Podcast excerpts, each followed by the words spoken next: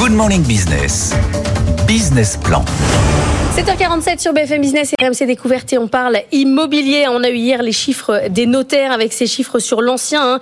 Les prix euh, ont baissé de 4% en 2023 sur les volumes. Ça a baissé euh, assez euh, violemment également. Hein. On est à 870 000 logements vendus l'an dernier. On vient de 1 115 000 en 2022. On est avec Corinne Bérec. Bonjour, vous êtes la vice-présidente d'Orpi. C'est le plus gros réseau d'agences en France. Est-ce que ces chiffres bon, sont grave, je ne sais pas, mais en tout cas, est-ce qu'ils sont en baisse? Parce qu'on vient justement d'une année exceptionnelle où là vraiment clairement on arrive à une phase compliquée alors vous les avez rappelés, oui, bien sûr, il y a une baisse des prix de vente euh, qui était nécessaire, et, on attend un correctif. Il y a une baisse des volumes. Euh, mais moi, j'aimerais peut-être commencer par quelque chose d'optimiste, parce que depuis février, on, on, assiste au retour dans nos agences des acquéreurs et des, vendeurs. Donc, c'est plutôt euh, quelque chose, une éclaircie de positif. Euh, notre site orpi.com a, a, vraiment eu beaucoup plus de, de visites et d'attractivité au mois de février. Donc, c'est un bon signe. Effectivement, ça suffit pas, mais euh, vous vous rappelez les, années exceptionnelles. Mais vous dites depuis février, on est le 1er mars, donc euh, c'est quand même très rapide. C'est-à-dire que là, vraiment, sur les euh, quelques derniers jours, quelques dernières semaines, grâce aux banques, Marie-Cœur de Roy nous l'a suffisamment dit, qui commencent à refaire leur travail de prêter au taux qui baisse un petit peu pour certains dossiers, il y a un petit appel d'air là. Oui, oui, il y, a, il, y a, un retour clairement des acquéreurs et des vendeurs, mais si on resitue un petit peu dans le passé, on a on, a eu des années absolument exceptionnelles. Euh, donc en fait, il faut relativiser. Euh, personne n'avait imaginé qu'après le Covid, euh, les acquéreurs mm. se précipiteraient avec une telle frénésie dans les agences. Personne n'avait anticipé en fait des taux d'intérêt à moins de 1%, ce qui était quand même pas normal.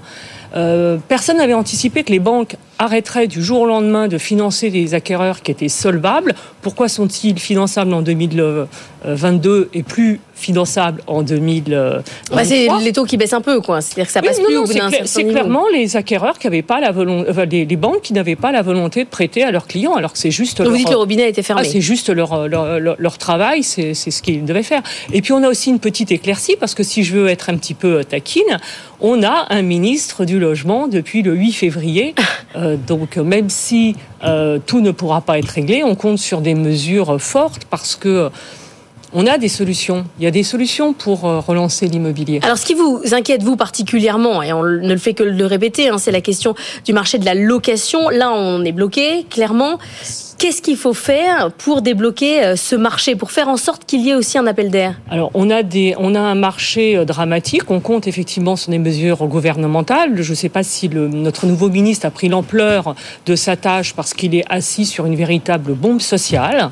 Euh, il doit faire quelque chose pour. Je ne sais pas si vous avez essayé de loger des, des étudiants dans des grandes villes qui font des études. C'est quasiment. Mais qu'est-ce qu'on peut faire là pour parce que la rentrée étudiante c'est quand même pas dans très longtemps. il y a eu déjà les, les, les dossiers pour l'année prochaine qui sont Qu'est-ce qu'on peut faire concrètement On a déjà des bons, euh, des bons indicateurs puisqu'il a libéré quand même, il a fait une première mesure pour libérer des logements avec euh, un assouplissement des DPE.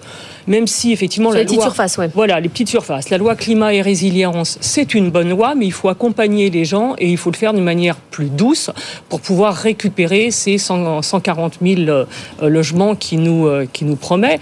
Après, il y a beaucoup d'autres, euh, il y a beaucoup d'autres euh, facteurs. En fait, il faut aider euh, les étudiants à se loger. Pourquoi pas libérer du foncier avec les détentions de, sur les résidences secondaires et locatives, baisser la plus-value qui est pousser les propriétaires à louer. Bien sûr, des mesures fiscales également pour le neuf, parce que plus on encouragera les investisseurs à acheter avec des mesures et des aides, plus on aura du... du remettre un Pinel ou un dispositif Bien comme sûr, il y a beaucoup. On essaye en fait chez Orpi euh, d'aider au maximum parce que nous, notre volonté, c'est d'aider toutes les classes de la population. Les jeunes à se loger, on a des, euh, des, solutions pour aider, parce que quand on est locataire et qu'on n'a pas de caution solidaire forcément des parents, parce qu'on n'a pas toujours des, des, parents qui peuvent se porter euh. caution, on a besoin de, de, leur trouver des solutions et de leur, de leur fournir des cautions.